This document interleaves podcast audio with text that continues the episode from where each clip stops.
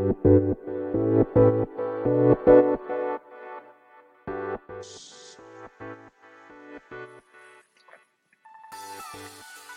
い、始まりました。本を読んでは、独り言ラジオ。私、変な髪型をしたポンコツ薬剤師こと、町田和俊でございます。はい、というわけでですね、今日も読んだんだか読んでいないんだか、積んだんだか積んでいないんだか、といった本たちの中からですね、一冊紹介して、ゆるーりと語っていきたいと思います。本日お届けいたします本は、心の病気はどう治す？という本でございます。こちら、佐藤光信著。そして、講談社から2024年1月20日第1釣り発行となっております。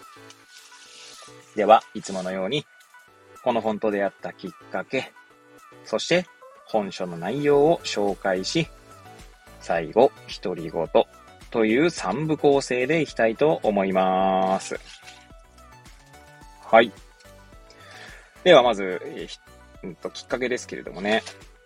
こちらは、まあ、私自身ですね、まあ、本を購入するときっていうのは、基本的に、まあ、リアルな書店ですね。まあ、Amazon とかじゃなくて、まあ、なるべくリアル書店で リアル書店ですはい、購入しようと思っているんですが、まあそんなですね、まあ行きつけの本屋さんであります、釜石市の桑畑書店さんに、まあ本を注文したんですね。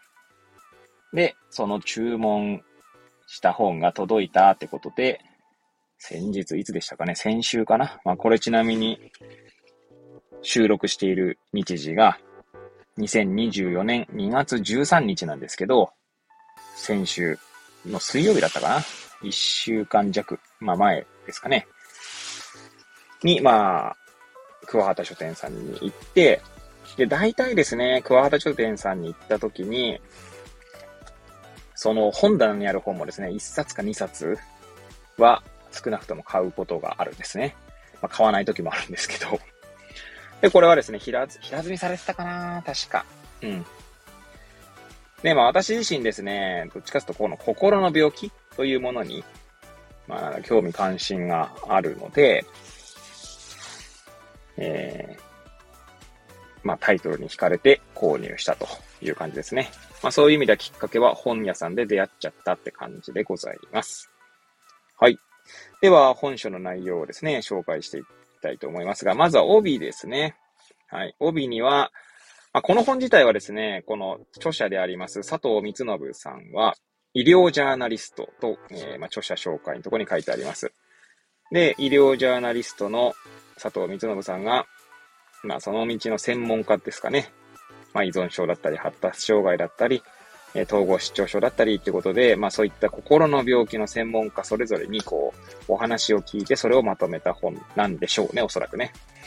なんでその専門家の顔写真と、それぞれの、まあ、なんか専門分野と、まあちょ、えー、その専門家の名前が、まず表紙の帯に書かれております。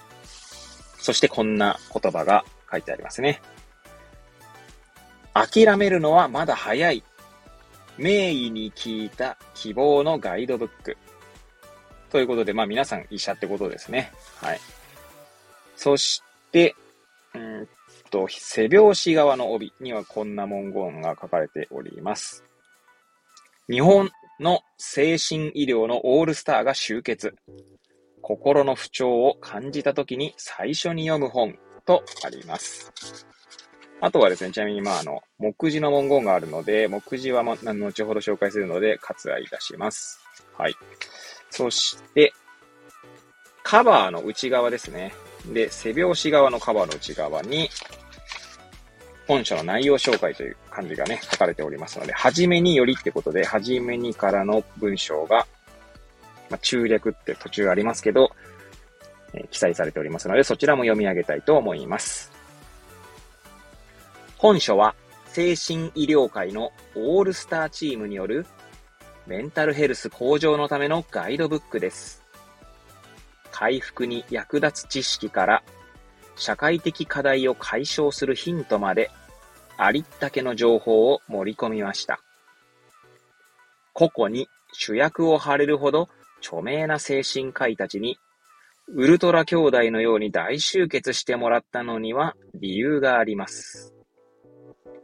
薬にばかり頼ってきた精神医療が袋小路に入り込み、史上最大級のピンチに直面しているからです。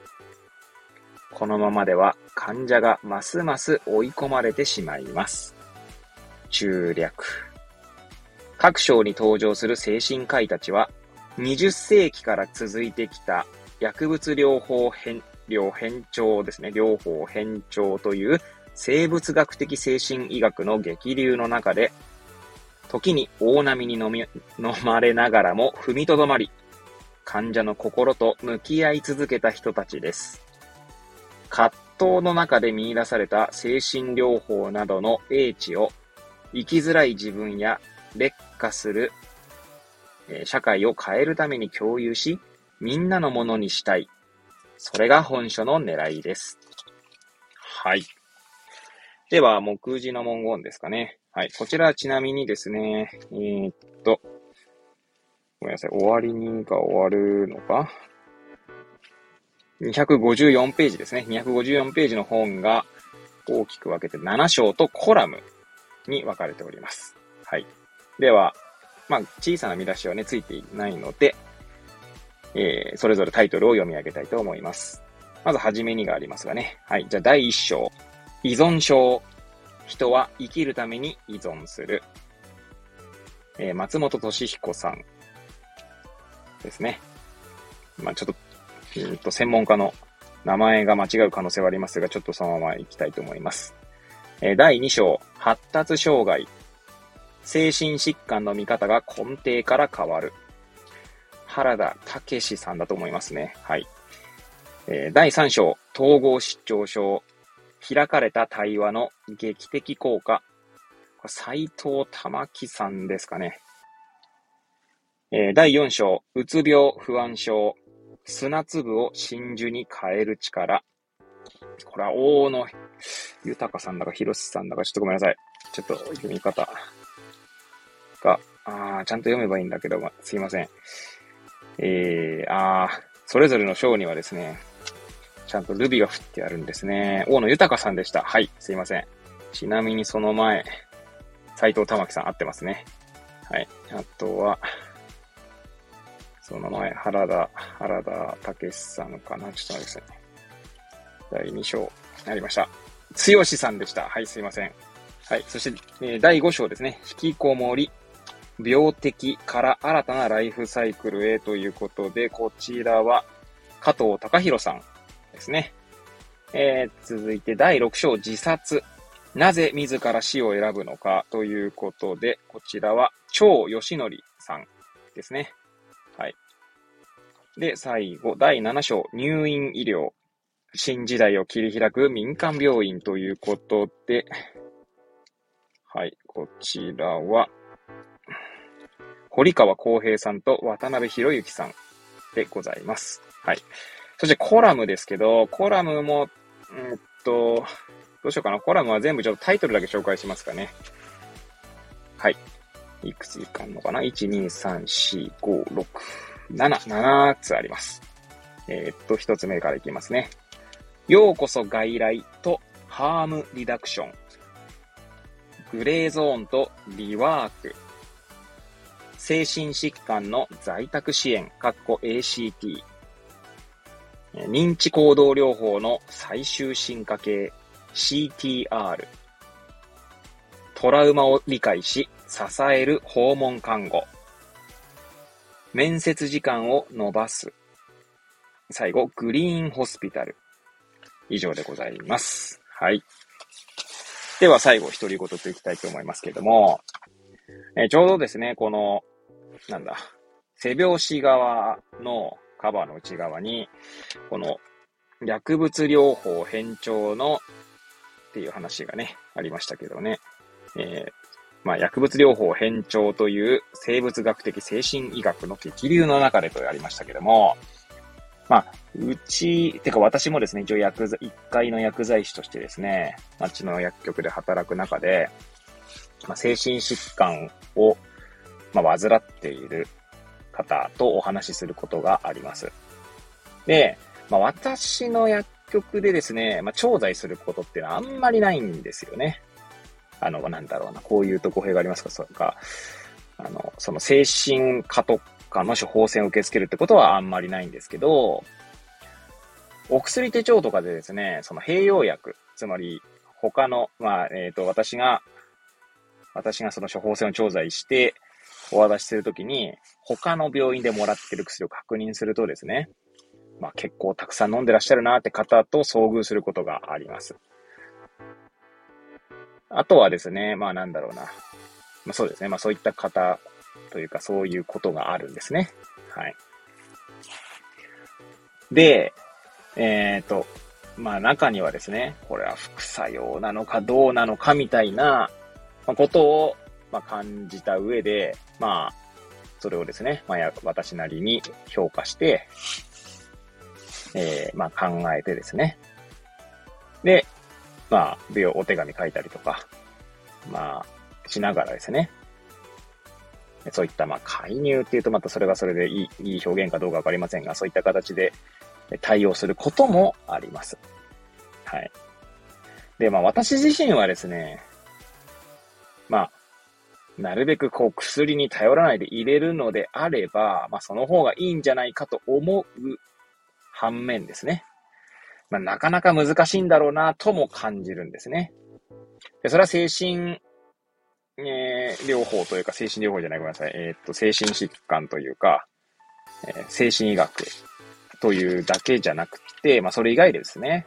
まあ、それこそ痛みとか、まあそういったことに関しても、まあ、薬以外の方法はないのかと、まあ、考えたりするんですけれども、まあ、いくらですね、私が考えたところで、まあ、それを最終的には選択する患者さんの意向というところもあってですね、まあ、なかなか難しいんですよね。うん。それこそですね、まあ、専門医に、まあ、紹介された方がいいんじゃないかなって思う方もいらっしゃったりします。つまりそれは、えー、まあ、あの、釜石市はですね、3万人、人口3万人を切ってですね、精神科病院って、まあ一つかな。あの、一応二つぐらいあるのかな。はい。なんですけど、あと診療、あ、診療内科は一つありますけれども、まあ、そういった専門の病院にですね、行った方がいいんじゃないかなってお話しながら思う方もいらっしゃるんですけど、やっぱりですね、抵抗感があったりするという方もいらっしゃってですね、もちろんその旨をですね、まあ、あの、なんだろうな、その処方箋を発行した、要は精神科とかじゃない先生にですね、その旨伝えることもあるんですけど、なかなかね、まあ、うまくいかないっていうと、まあ、語弊がありますし、そもそもせ専門の先生のところにだからといってうまくいくかどうかもわからない。そして、釜石市にある精神科の病院で認知行動療法とかやってるのかっっていうと多分やってないんですね。認知行動療法とかやってる病院って確か調べられるんですけど、釜石市ではない、なかったと記憶しております。はい。なのでどうしてもですね、まあ、薬による、まあ、治療となってしまいがちなんですね。で、まあそれがですね、まあ悪いかいいかとかっていうとなかなかこう、それはケースバイケースですし、うん。なかなかこう、歯切れの悪い言葉になりますけれども、ただまあ、やはりこう、ちょっと大丈夫かなって思うこともあったりするんですよね。なかなか本当難しいなと思うわけです。まあそんな、まあ日々のですね、仕事の中で感じたことを、まあ言語化する上でですね、この本はきっとなんかいい補助線になるんじゃないかなと思っているので、購入したという感じですね。ちょっとこれを読みながらですね、まあ、まさにガイドブックなので、私もですね、私自身もこれを学びながらですね、ちょっと全体像がつかめればいいのかななんて思っております。はい。はい。ということで今日はですね、ここら辺で終わりたいと思います。本日は、心の病気はどう治す？という本をお届けいたしました。くだらない私の番組ではございますが、また遊びに来ていただけると嬉しゅうございます。そしてそして、備考欄のですね、方にリンクを貼っておりますけれども、ノートの方にですね、えー、毎日記事を投稿しております。本を読んでは独り言ノートということで、えー、まあ、もしですね、お時間よろしければ、こちらの方にも遊びに来ていただけると嬉しゅうございます。それでは、また次回お会いいたしましょう。ごきげんよう。